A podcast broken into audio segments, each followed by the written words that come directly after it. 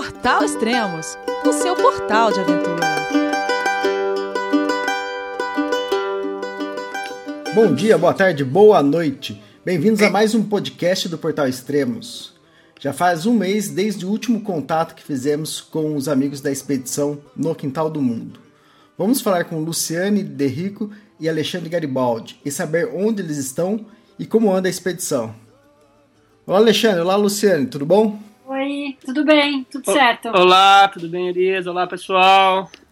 Bom, hoje está completando 42 dias de expedição. Exatos, exatos 42 dias e amanhã é aniversário do Garibaldi. Olha só que boa novidade. Parabéns já, então, adiantado para você. Obrigado. Aniversário diferente, no meio da trilha dessa vez. É, e a gente teve que, que se se planejar aqui, cortar um pedacinho assim, pra gente poder até passar meu aniversário não na estrada, é, e sim num lugar que a gente pudesse aí, pelo menos, ficar um pouco mais tranquilo. Ah, legal. A última vez que a gente se falou, vocês estavam ali próximo ao Ushuaia, né, um pouco para cima, em Rio Grande, né? Exato. Isso. E de lá para cá, o que, que vocês fizeram? Como foi a, o caminho que vocês fizeram? Uh, logo depois nós fomos para Punta Arenas. É, a, gente, a, gente, acabou fazendo essa travessia depois de Rio Grande, que a gente dormiu na rodoviária, a gente pegou um ônibus mesmo para Punta Arenas, né? Isso, vocês tinham comentado que tinham estavam planejando isso, né? Isso. isso. Aí lá em Punta Arenas nós fomos recebidos por uma família chilena que nós conhecemos no hostel, eles ofereceram a casa para nós ficarmos. Nós ficamos um final de semana inteiro em Punta Arenas, fazendo um tour lá. Eles nos levaram para os lugares mais lindos da cidade e depois a gente voltou para a estrada. Ah, legal. Visitar as pinguineiras também, de novo? Qual? Não entendi, Elias? É, visitar as pinguineiras que tem ali, ali, próximo? Não, a gente não foi. A gente foi naquele no Forte. É, no Forte Bunes que é assim, que é um pouco, na verdade, um pouco distante da, da cidade, mas eles nos levaram até lá, que eu creio que seja um do, dos lugares assim que não se deve deixar de conhecer, é maravilhoso. Ah, legal. E depois vocês foram para onde? Aí a gente seguiu é, a estrada norte, né, para Porto Natales. Uhum. É, ficamos mais dois ou três dias lá, não me recordo.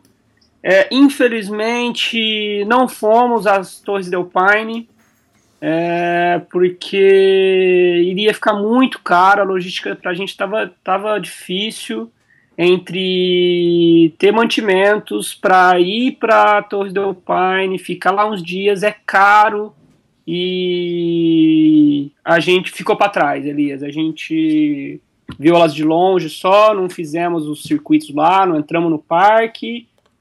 E... Mas em compensação vocês foram para o Chaltén. Sim, sim. sim. Não, mas sim. é, quando eu fiz isso em 2004 também eu senti a diferença de, de custo também de El Chaltén para Torres del Paine. Apesar de ser lindo também Torres del Paine, eu achei tudo muito mais caro também, em comparação sim. ao Chaltén, né? É, a gente... Muito mais caro, mas ter, ter ter ido para frente também valeu a pena, porque a gente foi para o Perito Moreno, que é fantástico. fantástico. E aí foi, foi assim, mais barato, a logística era mais fácil. Depois ficamos em Alchaltén também alguns dias e fizemos um trekking lá que a, a gente fez uma caminhada que deu para a gente ter uma vista panorâmica de todo o Fitzroy, o, aqueles, os outros cerros que ficam atrás dele, assim, foi um, foi um dia muito bom também, assim, dura, né? Quatro horas de caminhada morra acima, mas. Quatro horas? Então vocês foram para Laguna de los Tres?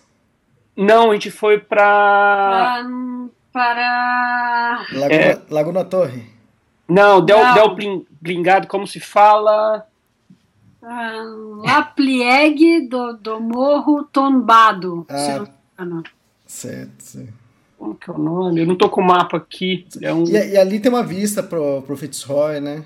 Eu, é, eu... Ali, Tem uma vista na, na, de frente com o Fitzroy, de, de frente, de cara com ele. É, a gente fez, a gente, a gente foi no centro de, de, de informação lá e, e viu as, as, alternativas que teria, né? Uhum. Se a gente fosse para o mirador do Fitzroy mesmo, uhum. a gente ia ter só o Fitzroy na nossa frente. Se tivesse o tempo tivesse fechado, a gente não iria ver e tem um pequeno glaciar. Aí a gente fez essa outra caminhada que é bem mais longa, só que você vai tendo uma visão de todo o vale, o Fitzroy de um lado, atrás do Fitzroy aqueles outros cerros. Uhum. Então foi. deu pra gente ter assim. A, a, visão completa, a gente tinha o Lago Argentino inteiro a nossa, a nossa vista, ele estava num lugar muito amplo. E você falou quatro horas de caminhada lá. Então vocês foram e voltaram para o Chaltén depois? Sim, a gente fez tá. no mesmo dia. Tá, aí... umas horas para subir, umas duas para descer. É. Tá, foi um dia de mais ou menos umas 8 horas de caminhada, mais ou menos, ou não? Sim, foi. O dia todo para fazer isso. E depois dois, dois dias para recuperar a dor das pernas, porque Sim. é muito diferente de pedalar, né? é, os outros músculos, né? Tá certo. É, uma pergunta, é... Continua tendo que pagar para entrar em Oxaltem? Não, não. não. El Chaltén foi um dos lugares mais tranquilos, na verdade. A gente pagou só para visitar o Perito Moreno. Isso, isso lá em El Calafate. Isso, perdão, é. E, uhum. Mas em Alchatem, é, não, não, não, não, não pagou nada essas caminhadas que a gente fez, a gente não pagou nada lá em Alchatem. Ah, tá, ok. É, eu sei que as caminhadas são livres, mas eu lembro quando eu estive aí, em 2004, eu, é, logo na entrada nós tivemos que parar ali onde tem os guarda-parques, e aí acho que tivemos que pagar acho que 20, 30 pesos, era micharia na época, uns 10 reais. Não. Aí, aí, aí eles deram o mapa das trilhas, tudo. Não tem, não tem que pagar, não. Ah. É, até em Chaltén tem uma casa que recebe os ciclistas, você pode acampar, é, tomar banho lá, e a galera tipo faz uma, uma vaquinha para comida, e então a gente não, não pagou nada. Ah tá, e até nessa casa é o custo mínimo também. Nessa casa, custo, custo mínimo. Nós, nós ficamos apenas um dia lá e depois a gente ficou num outro lugar que a gente não pagou, que foi um cara que a gente conheceu na beira da estrada e ele, ele era responsável por uma estância maravilhosa e aí nós fomos para lá, que também tinha banho, tinha um bosque lindo para acampar e tudo mais. Ah, legal. Eu, eu lembro que em Alchaltén, alguns, é, alguns campings, eles são pagos. Ah, os campos mais longe de Alchaltén, é, mais próximo também lá do, do Fitzroy, eles são gratuitos. Então é uma boa dica para quem está planejando é, ir para Alchaltén. Sim, sim. E de Alchaltén, vocês foram para onde? Aí de Alchaltén, aí começou, né? Aí são os 40 quilômetros até o Lago del Deserto, e se faz a travessia, né? Se pega o barco, faz a travessia do lago. É, aí depois que você desce do outro lado do, do, do, do lago del deserto, tem são mais 22, 20 e poucos quilômetros, que são esses sete. Você desce no lago del deserto do outro lado, já passa na aduana da Argentina.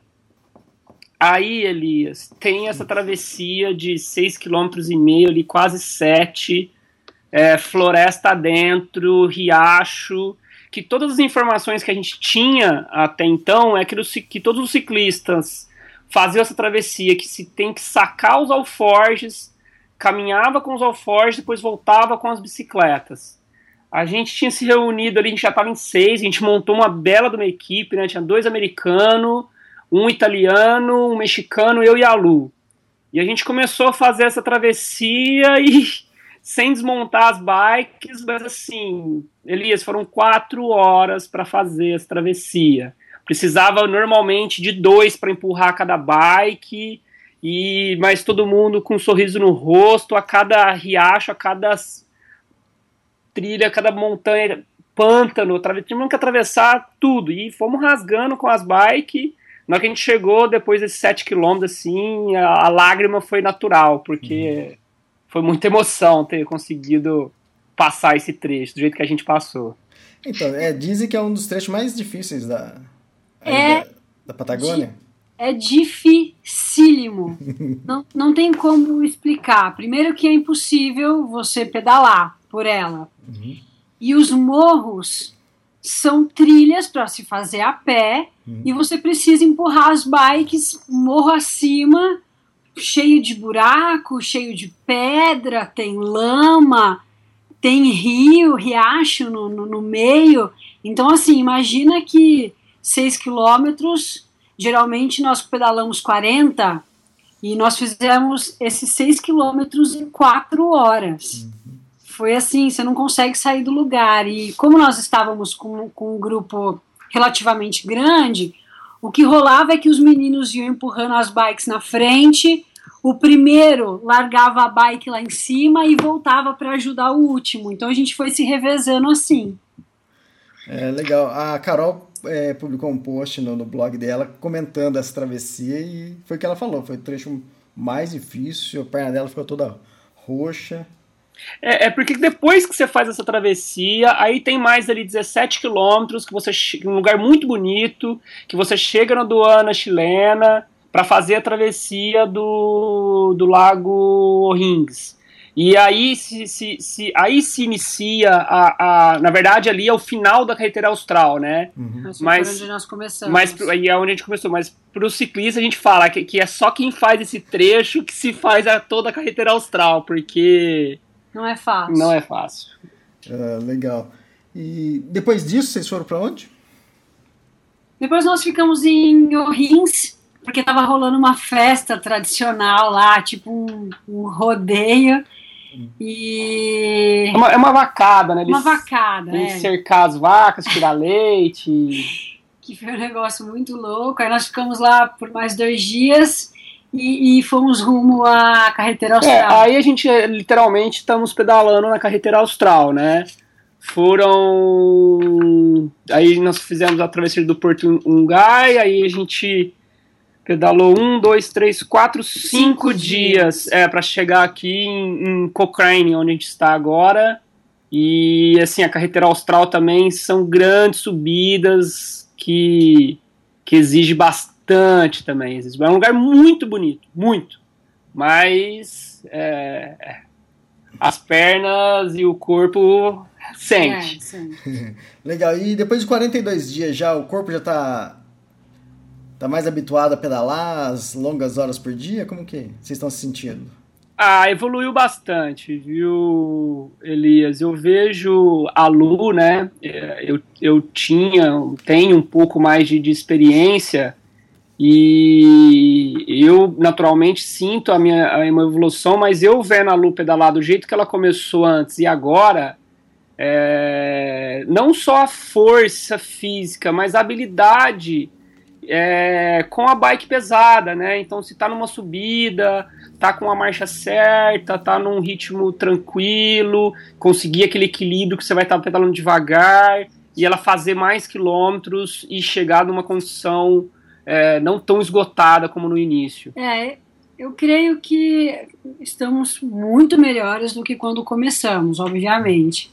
Mas ainda uh, eu sofro bastante com as pedaladas, porque além do trecho não ser muito fácil, você tem que enfrentar o vento, o peso da bike, mas estou evoluindo aos poucos. Eu até acabei de comentar aqui na nossa página que como pedalar cansa muito, te dá muita fome, né? Uhum. E eu tô comendo muito.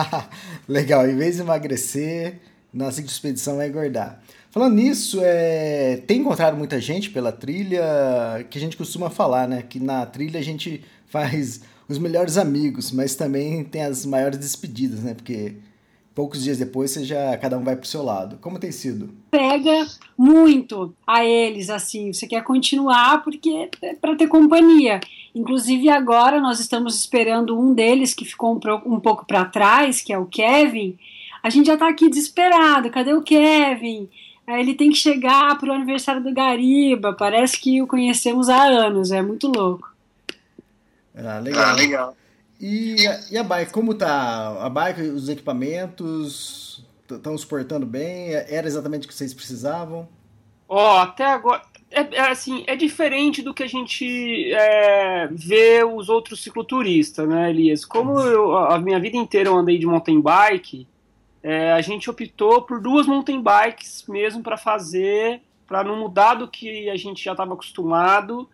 E não é o tradicional que as pessoas usam para fazer o cicloturismo, né? Uhum. Mas eu falei para a Lu ontem que depois de ontem é, se não estragou nada, não estraga mais, porque eu pedalei 80 quilômetros ontem sozinho e a carreteira austral é muito hippie, muita a gente chama de costela de vaca aí no Brasil, né, que é aquela aquela zonda na estrada e a Lu tinha vindo na frente de uma, de, uma outra forma e eu estava sem comida, eu precisava chegar e eu sentei o cacete nessa bicicleta e os alforges que, que da Tule tá perfeito, a bike tá perfeita, foi assim.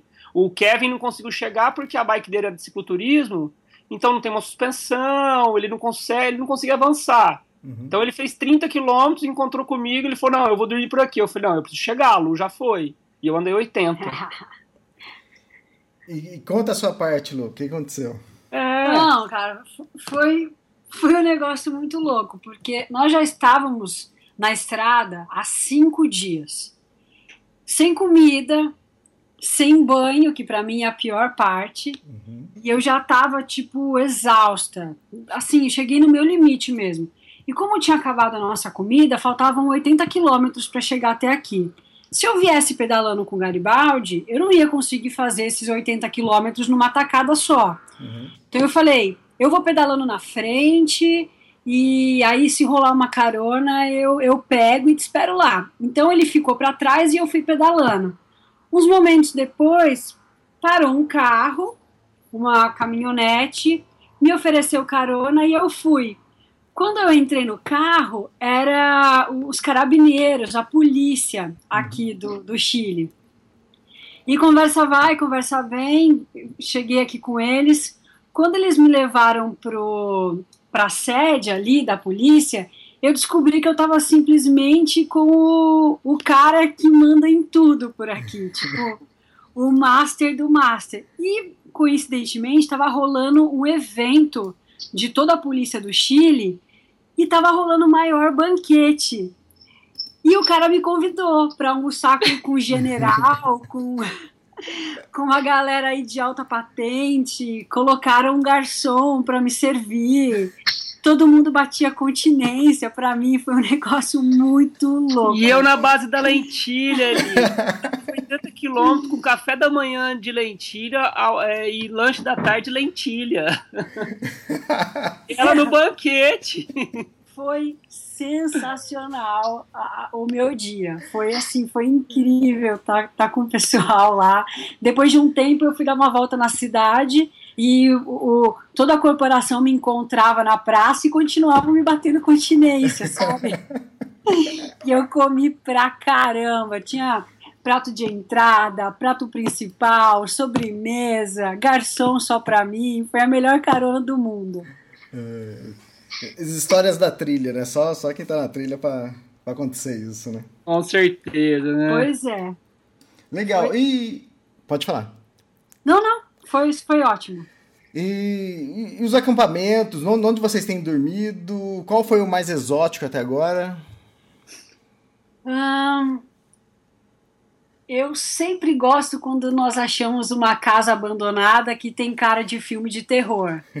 Eu gosto mais desses acampamentos. Tem uma casa que nós ficamos, ela estava em ruínas, mas tinha só um quarto que estava em pé. Que é logo, de, logo depois de, Calafa, de Calafate, 37 quilômetros, tem um, o rio Santa Cruz, e ali tem uma casa em ruína. Eu já tinha ficado lá em 2011 quando eu fiz, então eu já sabia. Uhum. Ela não tem nada e dois cômodos que restaram lá, que pegaram, já pegaram fogo várias vezes lá. É assim, um dos mais sinistros. Que é mais, sinistro é. mesmo. É de, de é filme de terror. As paredes todas marcadas, sei lá eu pelo que. É uma casa escura. Eu acho que foi um, um camping que me marcou. E o outro também foi quando nós começamos a carretera austral, que estava chovendo, um frio lascado, e tinha um refúgio, uma casinha de madeira é. com uma lareira dentro. Foi assim espetacular. É, a 30 quilômetros de Rings, você pedala 30 quilômetros, tem esse refúgio na beira da estrada, é perfeito. A gente passou a noite ali. O, o Roger, que é o, o fazendeiro, o que toma conta ali, ele fica, tem a casinha dele atrás. Ele chamou a gente para tomar um mate, deu uma bebida diferente pra gente lá, um, um guindal, que é um, um vinho com frutas. com frutas. batemos um papo ali muito rico, né, dessas, dessas pessoas, e, ela, e esse refúgio fica na, na, aos pés de, um, de uma montanha cheia de gelo, assim, lugar bem gostoso. Ah, legal, boas histórias. O, no outro podcast, vocês, no final, vocês contaram que vocês tinham sido roubados pela raposa. E a gente sempre costuma aqui também. É, qual foi a roubada do mês? A roubada do mês. Hum, Deixe-me ver. Ah, para mim foram as chuvas que eu peguei no caminho, porque aqui sai sol. Quando você começa a pedalar, chove. Mas roubada de alguma coisa ter dado errado, eu acho que, eu acho que dessa vez foi tudo bem. A não ser um trecho assim que é, agora nós combinamos o seguinte: a gente arruma as coisas e eu saio para pedalar sozinha na frente, uhum. Porque eu pedalo mais devagar. E aí no, no, na carretera austral, só um cara de moto que ficou meio que me cercando, queria saber para onde eu estava indo, é, se eu estava sozinha. Eu disse que eu estava com os amigos e ele ficou meio que escondido, esperando eu passar e tal. Isso me assustou um pouco. Eu até desisti de pedalar sozinho e fiquei esperando pelos meninos. Mas foi tudo bem. Isso foi no asfalto? Não.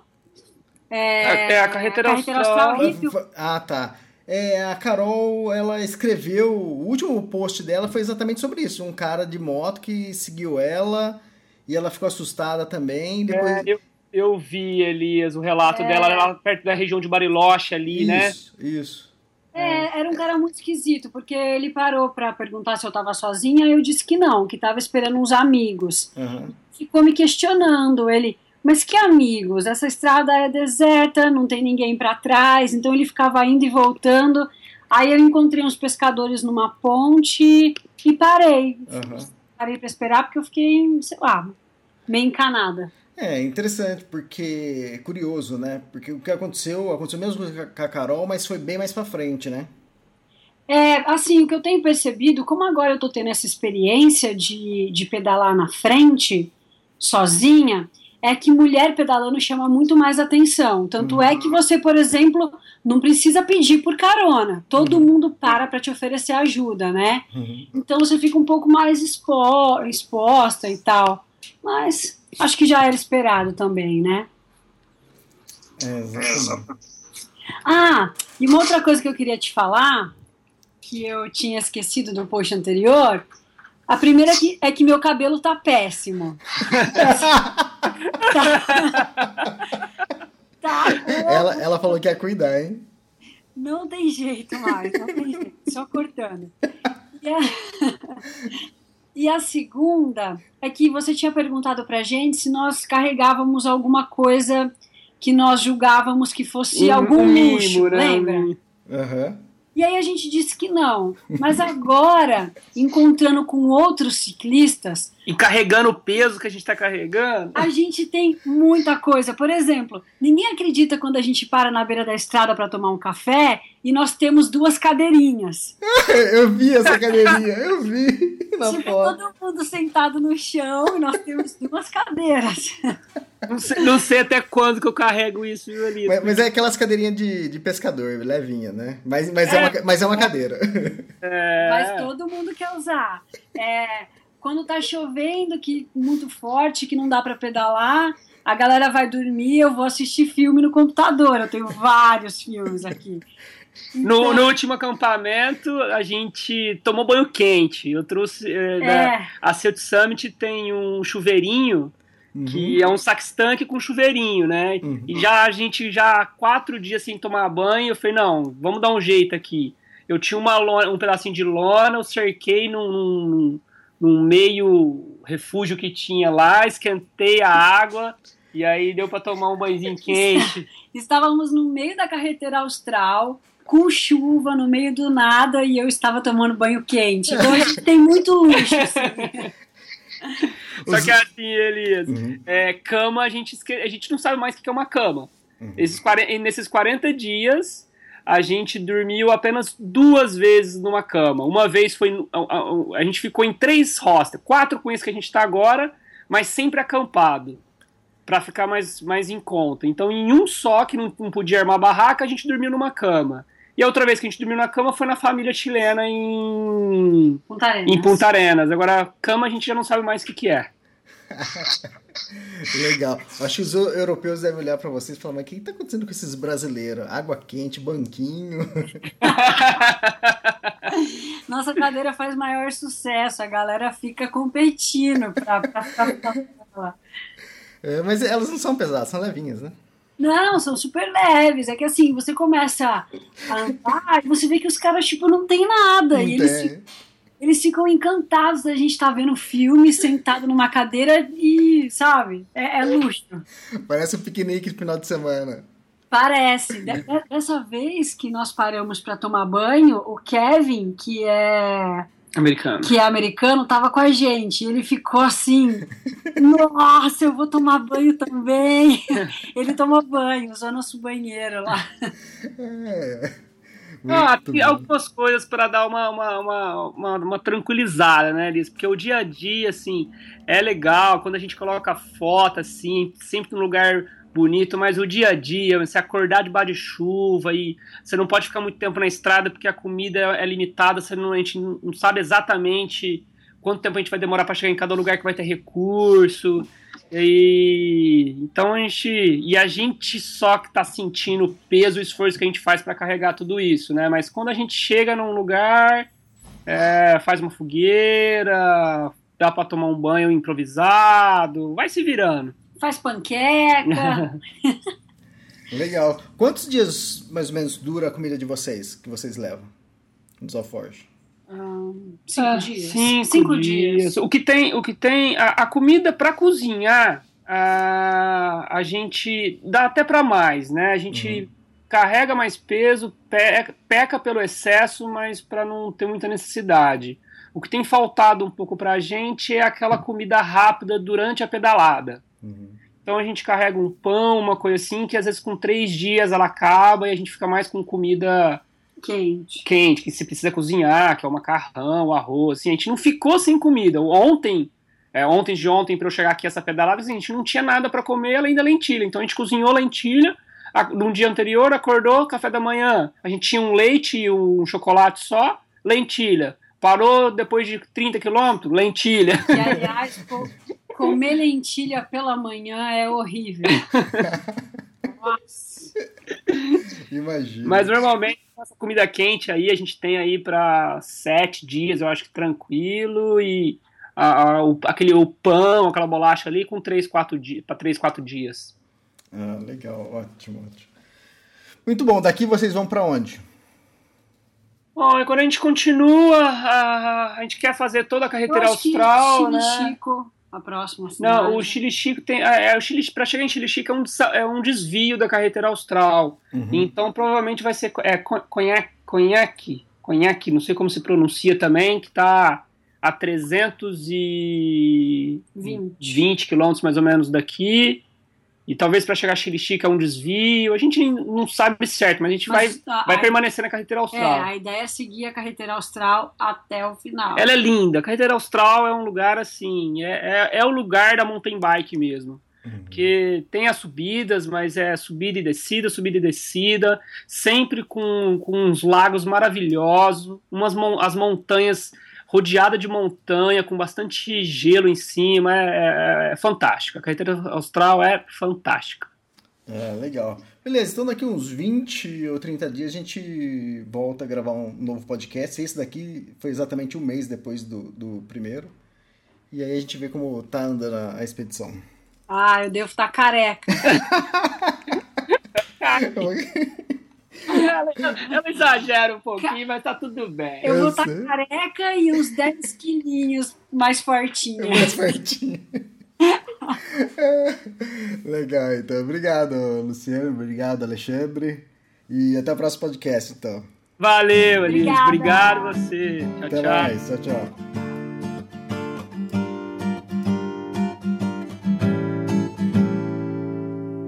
I was so high, did not recognize the fire burning in her eyes, the chaos that controlled my mind. Whispered goodbye as she got on a plane, never to return again, but always in my heart. This love has taken its toll on me, she said goodbye too many times before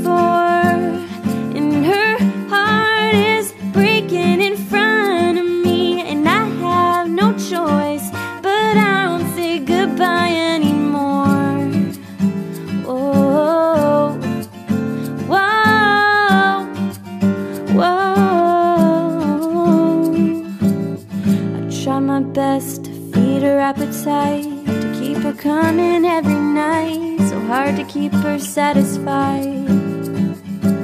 Kept playing love like it was just a game, pretending to feel the same, turn around